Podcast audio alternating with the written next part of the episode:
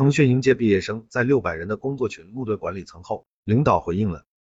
一月二十六日，一位腾讯应届生因加班时间过长，忍不住在公司大群怒对公司管理层后，登上了热搜，话题阅读量高达二点九亿。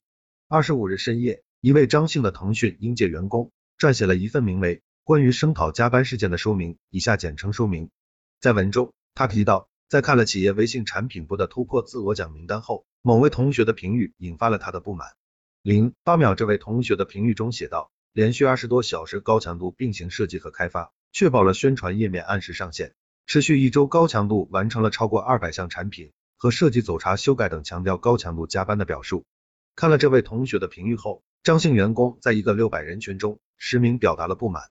他在说明中提出自己的疑问：内测延迟一天上线是不是会倒闭？官网延迟一天上线，客户是不是就马上跑到钉钉、飞书那儿去等？多个关于任务排期的问题。这名张姓员工还在说明中提及自己曾经经历过的一件事。他的一位高中同学是程序员，结果在毕业半年后，因为突发脑溢血而进了 ICU。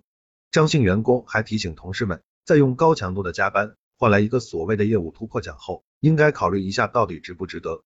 他认为通过高强度加班来获得表彰，在一定程度上，这并不是一个好的信号。